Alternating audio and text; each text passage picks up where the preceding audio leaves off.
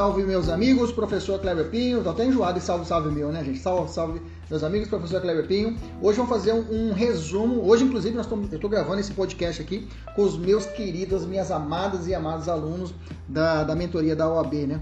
que estão conosco, estudou, estudaram conosco aí nessa semana aí foi árdua, meta puxada, puxada, puxada, puxada, mas a maioria, quizá todos aqui me entregaram a meta diária, isso é muito importante, eu fiquei muito feliz mesmo, até com as notas, a, a maioria até me surpreendeu, até as notas que o pessoal, a maioria nos simulados acertaram as questões, é esse o padrão. Ah, professor, hoje foi ruim, fica tranquilo, cada, cada dia é um dia, amanhã vai ter algo melhor, e até eu falei, eu acho que eu falei com a Ruana, né, eu falei sobre isso, né, às vezes a gente, eu, pô, professor, eu sou eu, eu na minha primeira fase, eu era, estava voando baixo de penal, estava voando baixo de penal, estava monstro mesmo.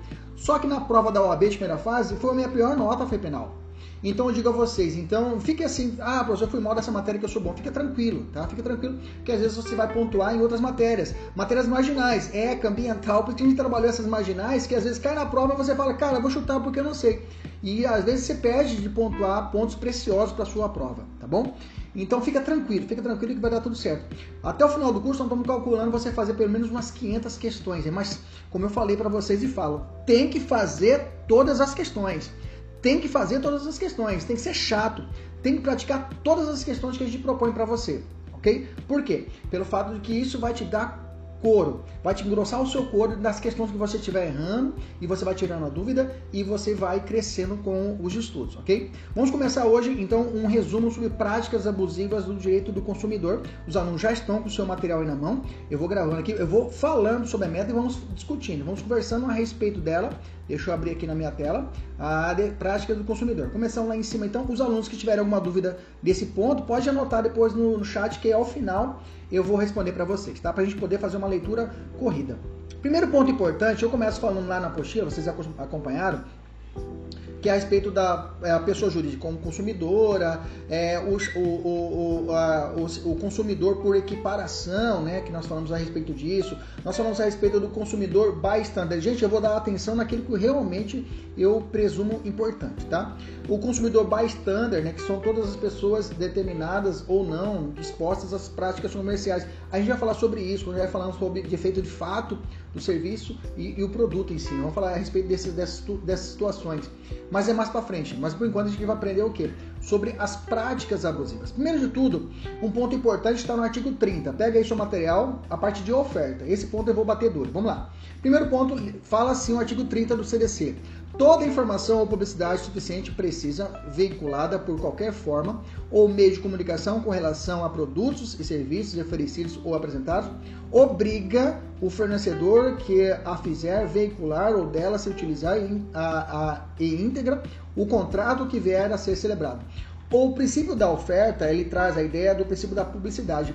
A publicidade dentro do nosso na análise do direito do consumidor é muito importante a análise da publicidade. Tem uma diferença, né? A doutrina entende que a propaganda é aquela ideia que, que é vinculada pelo Estado, né? A propaganda do Covid-19, né? Estatal. E a publicidade seria esses fins comerciais. Até falei com a Rosana uma situação dessa, que uma questão, né? Tava misturou propaganda com publicidade e o examinador mandou bala. Gente, se vier assim, falando de, em vez de falar publicidade, ele falar de propaganda enganosa, não tem problema segue o mesmo raciocínio e vamos aqui diferenciar para a gente entender. Então, mas agora eu vou falar a respeito disso. Então a ideia é o seguinte, que toda oferta, a oferta realizada pelo empregado, pelo, pelo, pelo fornecedor, tem que ser clara. É, a oferta obriga o fornecedor é, é, que o fizer a veicular ela de uma forma, de forma íntegra no contrato que vier a ser celebrado. Até o Código de Defesa do Consumidor fala que não é necessário, é, para algumas práticas abusivas, alguma parte de contratos, né, letras miúdas, letras pequenas, que escondem, na verdade, o real sentido do, do, do fornecedor, beleza? Aí já avançando a respeito da publicidade, que aqui realmente é a cereja do bolo. É, eu forcei muito nossos estudos que vocês entendessem muito bem a diferença do que é uma publicidade enganosa e do que é uma publicidade abusiva. Você tem que saber. Tem que pegar você pela perna, chacoalhar você e você falar o que é publicidade enganosa e o que é publicidade abusiva. Você tem que saber. Publicidade enganosa é aquela que viola o dever de veracidade e clareza estabelecido pelo CDC. Gente, é muito fácil você diferenciar. A enganosa não é apelativa. A enganosa, ela não é apelativa, ela te engana, mas não é apelativa. Diferente da, da publicidade abusiva. A abusiva, ela vai tratar o quê? Valores ou bens jurídicos considerados socialmente relevantes. Ela vai tratar a respeito, vai causar medo no cidadão. Se você não fumar Malboro, você não vai para o céu. Se você não tomar corona, você vai pegar o corona. Mais ou menos assim. Então são, é, é, ah, são publicidades que vão levar a pessoa a buscar uma vulnerabilidade, entendeu? Aquelas publicidades que são é, é, é exageradas, que vão forçar a, a algum público determinado. Se você não tomar Viagra, você nunca mais terá filhos na sua vida. Mais ou menos assim. Os caras ficam preocupados em tomar Viagra, né? Então, nesse caso, Fábio, Fábio já, já é idoso aqui, nosso amigo aluno Fábio, é idoso, toma Viagra. Então, assim, né, ele vai no, na farmácia e compra 50 reais de.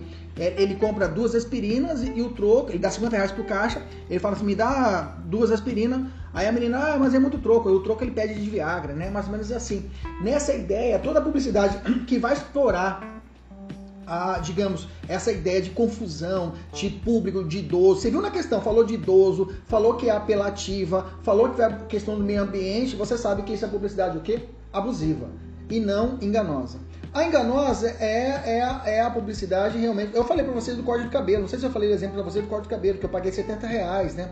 Tava lá na, na placa lá, corte o seu cabelo, estava 20 reais, né? Só que tava embaixo assim uma letrinha, a partir de 20 reais. Entrei no salão, ó, meu cabelinho. O cara cobrou 70 reais pra cortar meu cabelo. Eu falei, cara, Mas eu falei assim, não, mas você viu na placa? Eu falei, tava lá, 20 reais, né? 20 anos. Não, 20 reais, a partir de 20 reais. Mas o meu cabelo, não, seu cabelo eu fiz uma massagem especial, joguei um creme, pagou 70 reais. Publicidade enganosa. Ele me enganou, entendeu? Me induziu a erro. A publicidade enganosa leva você a erro, beleza? Maiana, pode ficar com o vídeo desligado se você quiser, quiser se você quiser, tá, Godoy? Fica tranquilo. Não precisa ficar com o vídeo ligado, não. Vamos continuar aqui. Então, fechou. Publicidade enganosa, tá no 33, parágrafo 1 e 3 do CDC. Vai tratar qualquer modalidade de informação, comunicação de cargo publicitado inteira ou parcialmente falsa, né? Vai enganar a pessoa. O parágrafo terceiro, ele traz uma, uma, uma informação importante, né? É, para efeitos desse código, a publicidade é enganosa por omissão quando deixar de informar sobre os dados essencial do produto ou serviço. Então, é possível nesse caso, nesse caso, na verdade a informação estava lá, mas estava de uma forma tão miúda que eu não percebi. Nesse caso, realmente é uma publicidade explícita, enganosa. Então, para poder fechar, publicidade é enganosa. Característica, desce no quadrinho. Por comissão, quando o fornecedor faz uma afirmação não verdadeira, parcial total sobre o produto ou serviço por omissão, né? Por comissão quando ele age. Por omissão é quando deixa de informar sobre dado essencial do produto ou serviço. Confira isso aí lá no artigo 37, parágrafos 1 e 3 do CDC. Isso é publicidade enganosa. Publicidade abusiva está no 37, parágrafo 2 Ele, quais são as características? É discriminatória, provoca violência, explora o medo, explora a superstição, aproveita da ingenuidade das crianças, desrespeita valores de proteção ambiental, provoca um comportamento prejudicial ou perigoso à saúde ou à segurança. Pronto. Não tem mais erro. Professor, eu não entendi mais nada na matéria, mas se você entendeu esses dois pontos aqui, eu já estou feliz. Que grande parte das questões vai orbitar publicidade nessa parte, publicidade enganosa e publicidade abusiva. Bacana? Tranquilo? Vamos avançar. Aí no material vem trazer para vocês a respeito é, da simultaneidade. Ah tá, publicidade comparativa. É possível é, existir uma publicidade que vai comparar um produto com o outro ou uma empresa com outra? A minha empresa é melhor que a sua.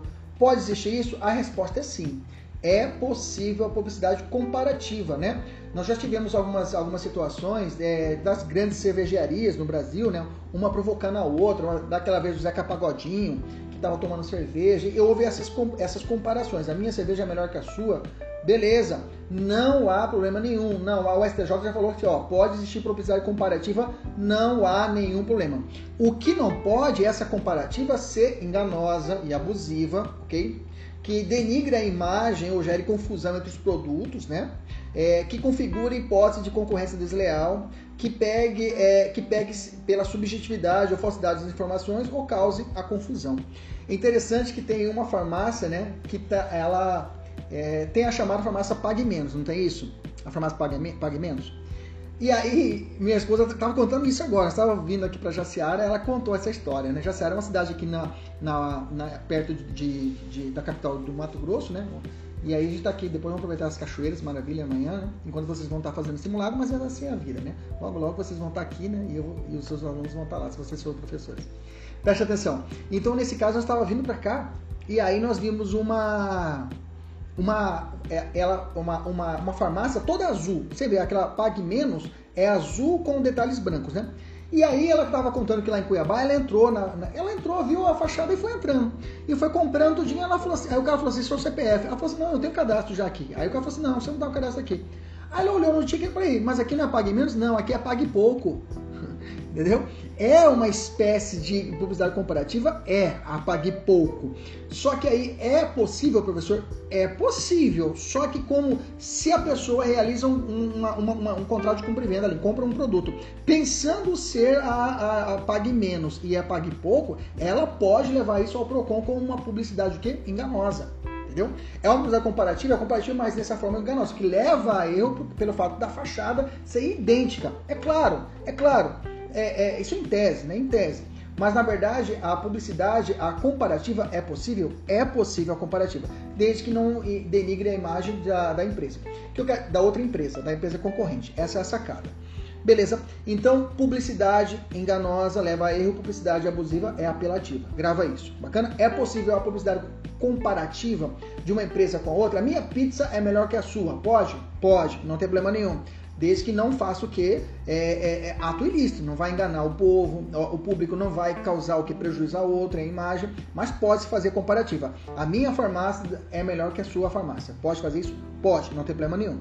Beleza, vamos avançar. É, é... Ah tá.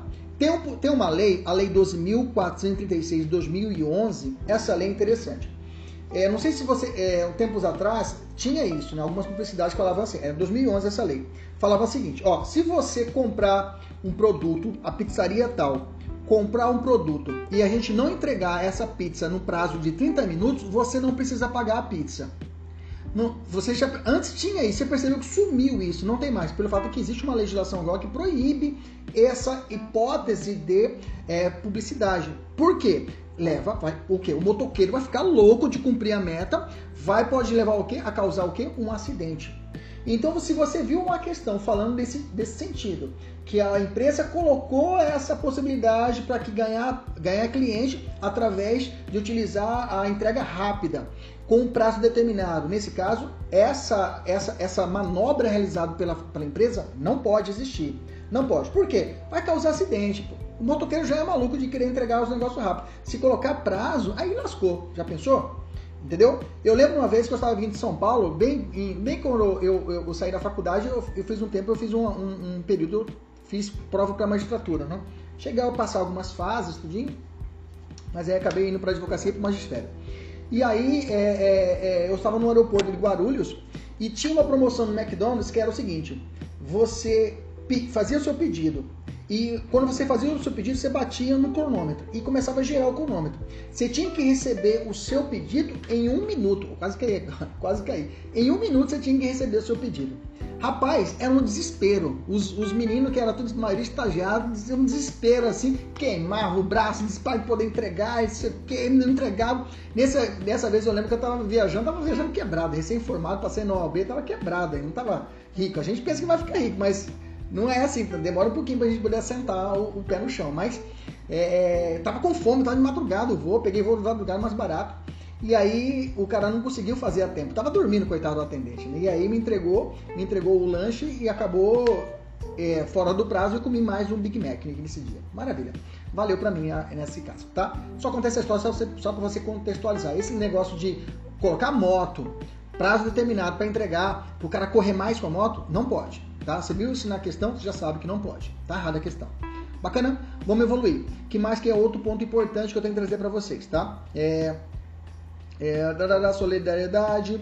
Ah, tá, toma tese. Não, vamos continuar aqui. Tá.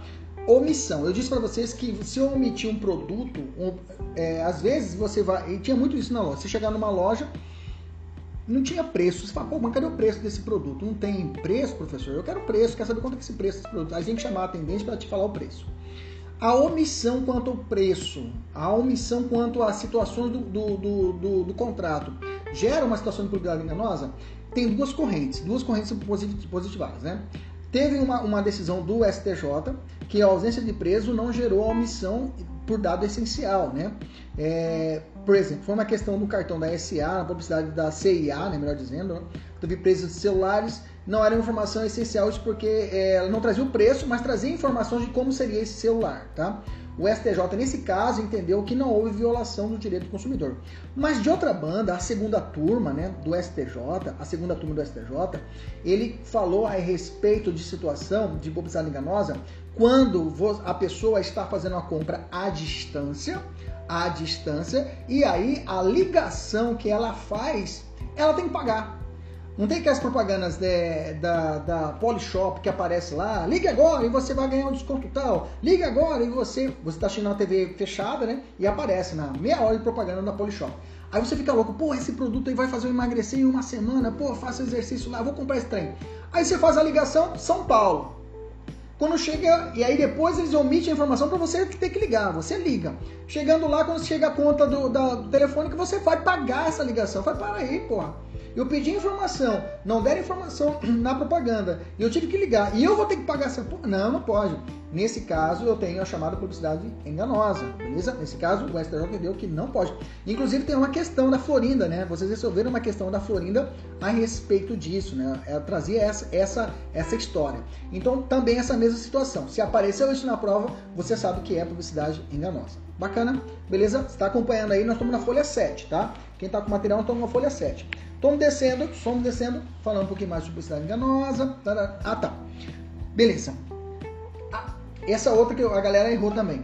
Na busca do direito a, a, a combater essa publicidade enganosa. A pergunta é: eu posso buscar esse direito através de forma individual ou pode a defensoria pública, por exemplo, entrar com uma ação coletiva?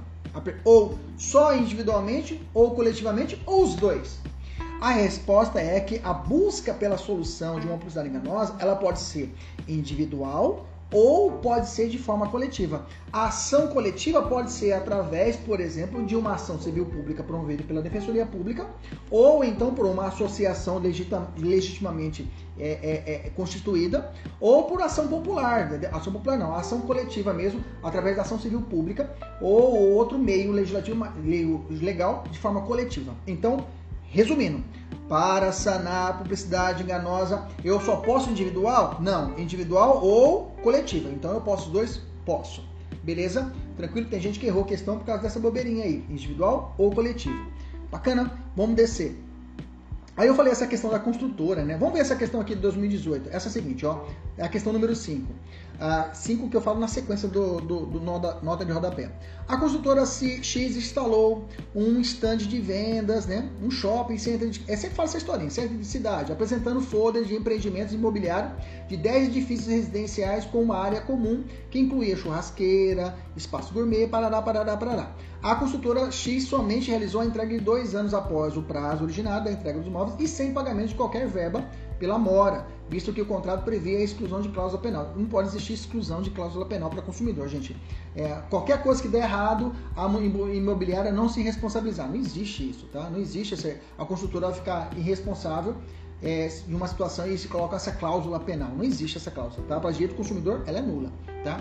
E também deixou de entregar a área comum de lazer que estava no folder, ou seja, pediu e não comprou. Esses dias eu comprei também um terreno aí com a, com a mensalidade de vocês, né? A mensalidade de vocês eu pude comprar um terreno. Isso aí, continue pagando em dias aí, gente, que vocês estão ajudando uma família carente, a minha, né? E, e vão ajudar, se você passar no AB, você ajuda duas famílias. A sua, que você vai ficar feliz, a sua família vai ficar feliz, e você está me ajudando também, né? A família, minha família aqui também, beleza? Bacana? Vamos continuar aqui. Então, nesse caso, a construtora, eu comprei o imóvel, comprei lá uma, uma que dá pro Rio, para beleza? Isso, pode dar aula. Depois que. Eu já falei, já falei para muitos alunos meus, né? Que é, quiser ser professor, eu preciso de professores bons, viu? Eu preciso de professores bons. Vocês vão ser advogados daqui alguns meses, né? É? Então, aqueles que queiram, uma, quem sonha pelo magistério, eu estou aqui, estou à disposição, né? A gente pode ajudar também. E tem aluno que já foi meu, foi meu aluno, né? Eu tenho uma aluna de, de professora de penal, a Raona, lá, foi minha aluna na, na Univag. Eu tenho, eu tive o Rafael, que foi defensor público, foi meu aluno.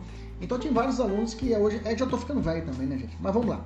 E agora vai ser vocês. Daqui um tempinho é vocês, viu, gente? Essa fase vai passar. Você vai perceber, essa, essa fase da OAB vai passar rapidinho quando você vê se já está advogando, já está escolhendo para fazer concurso público, e você nem viu essa fase passar, tão rápido que vai ser, tá? Mas tem que persistir tem que estudar, tem que ralar, tá? A vida não, não, é nada fácil. Você vai sair da advocacia, vai cair num ninho cheio de promotor de justiça concursado, juiz concursado, gurizada tudo voando baixo, estudando. E você vai ter que estudar. Você vai ter que chegar num alto nível. Eu falo, se eu tivesse um escritório maior, eu tenho minhas, minhas ações, mas se tivesse um escritório grande, eu ia só contratar recém-aprovado no exame de ordem. Por quê? O cara tá voando baixo, velho. O cara tá voando baixo, ele tá arregaçando, tá vendo todas as situações. O cara que vem da primeira fase e passa na segunda, o cara tá arregaçando. É a crista da onda, entendeu? Por isso que eu falo para vocês, tem que estudar, tem que dedicar, fazer questão, fazer questão, fazer questão, que logo, logo vai chegar a aprovação e você nem vai sentir. Volta para cá, volta para cá, volta para cá. Vamos continuar aqui na nossa aula. Beleza? É, falei, então contando essa história, né? E aí, continuando aqui. Na, na, questão. Nessa, nesse caso, a luz do Código de Defesa do Consumidor cabe ação individual ou coletiva em razão de propaganda enganosa evidenciada pela ausência da entrega da parte comum indicada no folder da venda. Ah, professor, mas é, é gente, é defesa do consumidor. Se, se tem no contexto, você viu questão de defesa do consumidor, ah, caberá a indenização civil. Tá errado, não tem nada a ver com direito civil. Se você viu que a questão começou a questão de direito do consumidor e a indenização é de defesa do consumidor, você já risca alguma coisa vai falar sobre direito civil. Bacana? Fica esperto, esse é outro macete. Mas dentro do bloco direito do consumidor, tá? E aí vai descendo. Aí vamos falar sobre táticas abusivas. Aqui é outro ponto importantíssimo. Tática abusiva. Vamos lá. Na prática abusiva, eu tenho é, é, é, o primeiro inciso é a venda casada. A venda casada é quando você compra o produto, mas para você comprar esse produto, necessariamente você tem que levar outro. Não é, meus amigos, é, alguns alunos. É, a venda casada, né? Eu lembro com a Laís me perguntou isso lá no começo, lá na primeira turma da OAB. Eu falei, professor, quando eu vou num supermercado lá, tem aqueles papel higiênico. Eu quero pegar só um papel higiênico, né? Mas ela fez outra pergunta, eu tô falando assim, né? Eu quero pegar só um papel higiênico. Eu não quero levar quatro, quero pegar só um. Posso levar só um? Veja, o STJ entendeu o seguinte: aqueles produtos que comumente, comumente, você já faz a compra já junto, num grupo, num pacote, num grupo, você. É, ele não é, não é considerado venda casada. A venda casada é quando você tem que comprar um produto, necessariamente você tem que levar outro que tem nada a ver, às vezes entendeu? Para você comprar isso, você tem que levar esse. Então a venda casada é uma prática abusiva, entendeu? É uma prática abusiva, né? Então nesse caso, é, é, é, tem que ficar atento na questão. Eu coloquei até uma jurisprudência do STJ, né? Considera-se abusiva a prática de limitar a liberdade de escolha do consumidor, vinculando a compra do produto ou serviço à aquisição concomitante, ou seja, ao mesmo tempo, de outro produto ou serviço da, de natureza distinta, comercializando e separado, hipótese que configura a chamada venda casada. Beleza? Tranquilo? Então, nesse caso, a venda casada é essa ideia. Quando você vai comprar um produto e eles te empurram outro produto. Eu tenho certeza que tem várias situações. Ah, eu vou comprar o livro do Fernando Capês, chega lá e estão me oferecendo um livro da Maria Helena Diniz de Direito Civil. Fala, se eu quiser a promoção para levar o Capês, vou ter que levar a de Maria Helena Diniz. Não, aí não, é venda casada. Beleza? É venda casada. Bacana, tranquilo. Maravilha. Só se eu por exemplo, falasse assim, ó, para você comprar a mentoria da primeira fase professor Kleber Pinho e José Neto, você vai ter que comprar a segunda fase necessariamente. Opa, pra lá, né? Conhece não, porra, né? Comprado não. Então não posso fazer venda casada. Se você quiser, você vai ter que comprar outra. Isso seria uma forma de venda casada. É claro que a gente vai fazer isso, né? Bacana? Mas se quiser comprar depois de penal comigo e depois de constitucional com o Neto, fica à vontade. Vamos continuar aqui. É, dois, recusar atendimento às demandas dos consumidores. Aí não, essa aqui não cai tanta. Três, evitar ou entregar ao consumidor sem, essa aqui, essa daqui, Ave Maria. Dá um tapa na cara aí, acorde, estica o braço aí, faz 10 polichinelos aí, dá uma esticada aí, né? Dá, dá uma aquecida aí, levanta o braço aí. Eu quero que você fique atento nessa parte aqui. Vamos lá, vem comigo. Fala assim, ó enviar ou entregar ao consumidor sem solicitação pré prévia qualquer produto ou fornecer qualquer serviço. Gente, parou. Eu não pedi que você mandasse para mim um Xiaomi aqui em casa. Não, não é Xiaomi, não, é meu celular aqui do Motorola. Mas digamos que eles mandaram um Xiaomi para mim e já mandaram com conta para mim poder pagar mês a mês. Se ele mandou e eu não pedi, primeiro ponto, é prática abusiva é prática abusiva que gera, pode gerar o quê? A possibilidade de indenização. Bacana? Tranquilo? Primeiro ponto é esse. Ah, professor, mas você não usou, não interessa. Preste atenção, fecha a cara. Não interessa. Se você não pediu, chegou para você, é mero liberação da empresa. A empresa, a, a, a fornecedora está te dando de graça, é brinde. É brinde para você, mas é prática abusiva. Entendeu? O que mais cai em prova que envio de cartão de crédito. Tem até uma súmula do STJ. Você sabe que súmula é a coletânea de várias decisões. O, o, o STJ, todos os tribunais hoje podem fazer súmula. Eles vão acumulando, acumulando, acumulando as decisões. Falar, gente, ó, vamos parar. A gente já, como a gente está falando várias decisões, vamos construir uma súmula. Aí o cara que entra com a ação lá na primeira instância já sabe que nós temos esse posicionamento pacífico. Bacana? Tranquilo? Então eu tenho o seguinte, a súmula 532 do STJ fala assim: constitui prática comercial abusiva o envio de cartão de crédito sem prévia e expressa solicitação do consumidor, configurando-se ilícito. Olha lá, ilícito indenizado, ou seja, ó, dinheiro.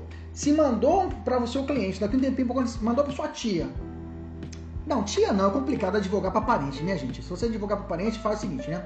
Por exemplo, a, a, a Luana a Carolina tá advogando, aí vem a tia, a, a tia dela. Ah, Luana, você formou na faculdade, entra com ação para mim. Aí você vai falar assim, Luana, ó a dica, você vai e indica para Marielle, que é outra estudante nossa aqui. Marielle, você quer advogar para uma minha, tia minha? Só que a gente faz meio a meio.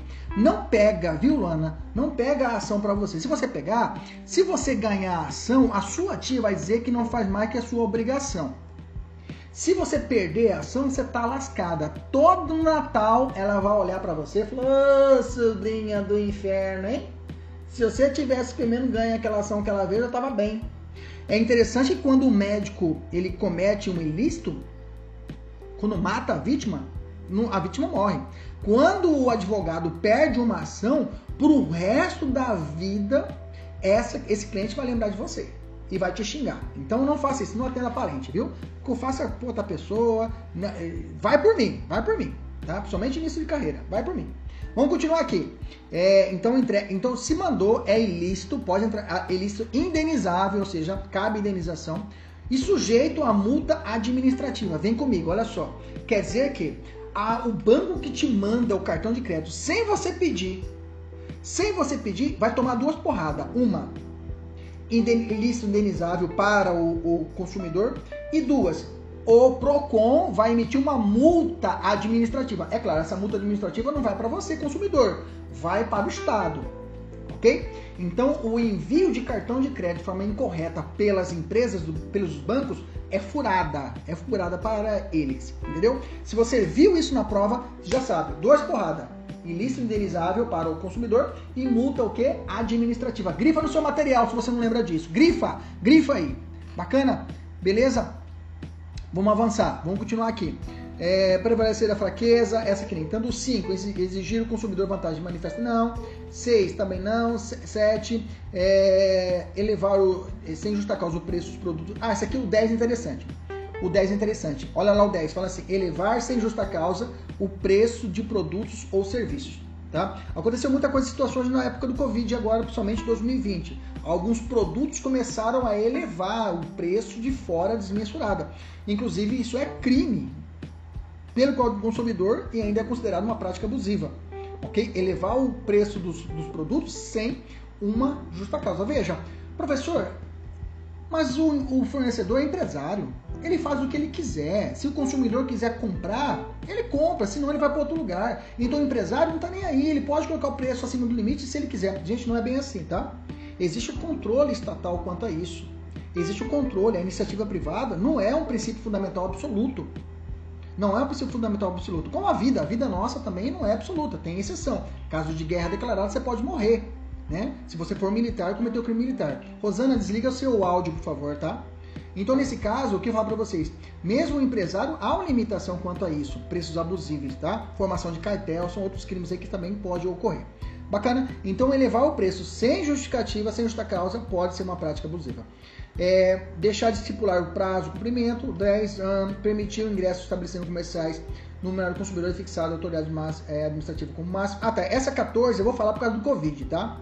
por causa do Covid também, que aí o examinador pode querer te sacanear. O 14 fala assim: permitir o ingresso em estabelecimento comercial ou de serviços de um número maior de consumidores que o fixado pela autoridade administrativa como máximo.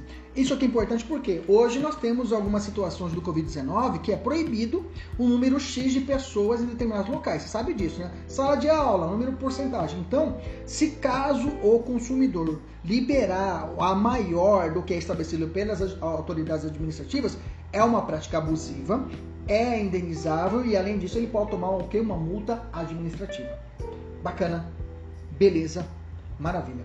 Vamos evoluir.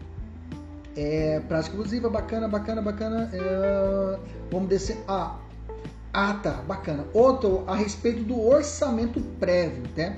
Aí fala assim: é prática abusiva executar serviço sem a prévia elaboração de orçamento e autorização expressa do consumidor, ressalvadas decorrentes da prática anteriores entre as partes. Olha só, hoje inclusive eu vim para cá, eu fui fazer, fui fazer uma, uma pequena revisão no veículo e fui fazendo um orçamento. Veja, eu fui fazer o orçamento. Se a pessoa faz o orçamento, se eu, se eu fazer executar um serviço, se não, sem prévia elaboração do orçamento e autorização expressa, não é tácita, expressa minha, do consumidor, ressalvado que é, é, é a práticas anteriores entre as partes. Por exemplo, é, se caso a gente já combinar que depois que fazer a análise do meu carro vai ser gerado um orçamento. Aí beleza, não há nenhum empecilho quanto a isso tá? Isso que fala a norma, norma consumidora. Não há nenhum empecilho quanto a isso, se, a gente, se as partes já combinaram quanto a isso. Mas orçamento, realização de orçamento e autorização, é, é, é, executar serviço sem prévia elaboração de orçamento e autorização expressa é prática abusiva, tá? Aí eu falei, eu coloquei no material, o orçamento deve conter a discriminação, o valor da mão de obra, o valor dos materiais, prazo. Qual que é o prazo estipulado para poder, salvo estipulação de prazo maior, terá o prazo de 10 dias contado do recebimento pelo consumidor. Ou seja, o orçamento que eu peguei hoje para poder fazer a manutenção no meu veículo tem um prazo de 10 dias. Isso se eu não estipular com ele uma prazo maior. Se o fornecedor Kleber, eu faço o orçamento para você, o prazo legal é 10 dias, mas vou ofertar para você o prazo maior de 30 dias, pode ser? Beleza. Se a questão falar isso, bacana. O que vai valer é o que as partes falaram. Mas se não falar nada e a prova vai dizer isso, que não combinaram nada, qual que é o prazo? 10 dias do orçamento. Beleza, maravilha. Ele passa a ser obrigatório, inclusive. É, tarará, tarará, que mais? Eu fiz umas questões. Cobrança de dívida, né? É, olha só, a, a, cobrança de dívida, inclusive, ela não pode ser vexatória, né? Ela não pode causar vexame a constrangimento ou ameaça ao consumidor, sob pena de configurar até o crime de extorsão, né? O crime de extorsão é isso, a chantagem, a ameaça, a grave ameaça pode levar a esses crimes. Eu tenho também um, um, crime chamado crime de usura. Usura é aquela pessoa que empresta dinheiro a juros, a gente chama ele de agiota, né? O agiota também, em algumas situações, na prática, acontece muito o quê? O cara fazer cobrança de forma abusiva, com a pistola na cabeça do cidadão, falar assim, ou você me paga ou eu te mato. Isso não pode, tá? É claro, no âmbito do consumidor é um passo antes, né? Esse passo que eu disse para você já é crime, já é crime de extorsão. Um passo antes disso é uma prática abusiva quando é realizada a cobrança de forma é, é, é, que vai levar ao que? Ao, ao, ao constrangimento. Mesmo mesmo se o consumidor é inadimplente. Eu lembro uma vez de uma decisão que o, o, o cara do telemarketing ligou para a dona da casa, falou, ó oh, dona, só tá devendo aí, ó, dá seus pulos aí e, e, e, e, faz um empréstimo aí no, no, no, no banco tal e paga, se vira. E, ela, essa gravação foi, foi gravada. Parceiro, caixão, né? Vela preta, em trocação, pau com a empresa. Ok? Ah, professor, mas é meu, meu empregado. Que se lasque. O, o, o, empregador é, ele é responsável pelo seu preposto. Pau, pau na cabeça. Beleza? Tranquilo? Então esse, esse ponto é importante, tá? Se o consumidor for cobrado em quantia indevida, professor, vamos lá. Primeiro ponto, terá direito à repetição em débito por valor igual ao dobro do que pagou, em excesso, acrescido de correção monetária e juros legais, salvo hipótese de engano justificável. Vou repetir. Se eu for cobrado de forma indevida, eu terei direito à, à, repetição em débito, ou seja, o pagamento do que foi cobrado em dobro, né? Que eu paguei em excesso. Se eu paguei, eu devia 50, paguei 100, né? Se eu paguei 100, eu vou receber o dobro de 100, ou seja, eu vou receber o quê? 200 de indenização. Ok? Vou receber 200 de indenização, o dobro do que eu paguei de forma incorreta. Alguns vão falar que eu pagaria só o parte, os 50 a mais, seria pagaria só 100, mas é questão doutrinária. O que você tem que saber é que, se caso cobrado, eu sempre terei direito ao dobro do que foi cobrado de forma indevida. Beleza? É a chamada repetição em débito. Se for devido, gente, não tem repetição em débito. Né? Vocês estão me cobrando um valor. Se a questão falar que o valor é devido, ou houve um engano da empresa ao cobrar duas vezes o mesmo valor, aí tudo bem. Se a questão falar isso, que houve um engano da empresa, aí não há o que falar em indenização. Beleza? Eu programei 40 minutos. Vamos lá, tô batendo. É, banco de dados, vamos lá. Esses dias eu tava no. É engraçado, né? Eu não atuo tanto na área do consumidor. Adoro estudar direito do consumidor, né? Adoro estudar. E aí, mas não atuo tanto, né? E aí, eu tava sentado com um amigo meu num espetinho, né? Cometendo, comendo espetinho, né? Espetinho com farofa de. Pode falar aí, você tá acostumado também a comer farofa de de alho, né? Alguns farofas naquela farofinha, né? Aquele arrozinho, vinagrete, né? O espetinho, né? Completo, o medalhão, né? Vamos lá. Beleza, acostumado. Eu também tô acostumado. É pobreza. Vamos lá. Beleza, volta cá. Então, comendo espetinho, um colega meu falou assim, Kleber, é, eu tô com uma dívida e ela já tem, ela tá, vai dar cinco anos. Prescreveu a dívida, né? Eu não preciso pagar mais ela. Veja, o que, o que determina a norma de 5 anos é a anotação junto ao Serasa e SPC, ao sistema de crédito, combate ao crédito, a lista negra, digamos assim. Ali sim eu tenho prazo de, de até 5 anos para ficar negativado. Tenho isso. Depois de 5 anos, essa negativação tem que sair. Tem que sair do banco de dados. ok? Essa é a sacada. O que acontece normalmente? O banco ele vê que está acabando 5 anos, fazia isso, né? E chegava, ia acabar os cinco anos, ele tirava o consumidor que estava devendo do banco e depois colocava de novo por mais cinco anos, entendeu? Fazia, ainda se faz isso, né? Essa articulação. Tira o cara e negativa de novo. Só que não posso negativar duas vezes pela mesma dívida, mas isso é jurisprudência, a gente vai falar sobre isso, tá? Mas a, a questão é falar, deu cinco anos, essa dívida tem que ser retirada do sistema de proteção ao crédito. Mas, porém, contudo, entretanto, a dívida continua a dívida continua. O cara pode entrar com uma ação de cobrança. Pode pegar aquele, aquele cheque que não é mais título executivo e pode entrar com uma ação de cobrança. Eu, quantas vezes, quando era estagiário, entrava com ação de cobrança, né? Era o, o, o cheque já tinha passado seis meses de execução, entrava com ação de cobrança. Aí vai entrar todo o procedimento, ação, a audiência de conciliação, todo passo, passo a passo. Beleza? Maravilha.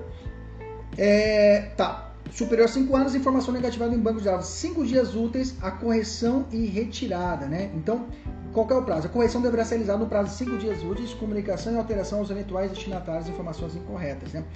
A correção e retirada, o prazo de 5 dias úteis. Deu 5 anos, tem 5 dias para tirar. Algum erro, ó, ligou lá e falou assim, ó, tô negativado aí, mas na verdade não tô. O banco fala assim, ó, ele não tá negativado.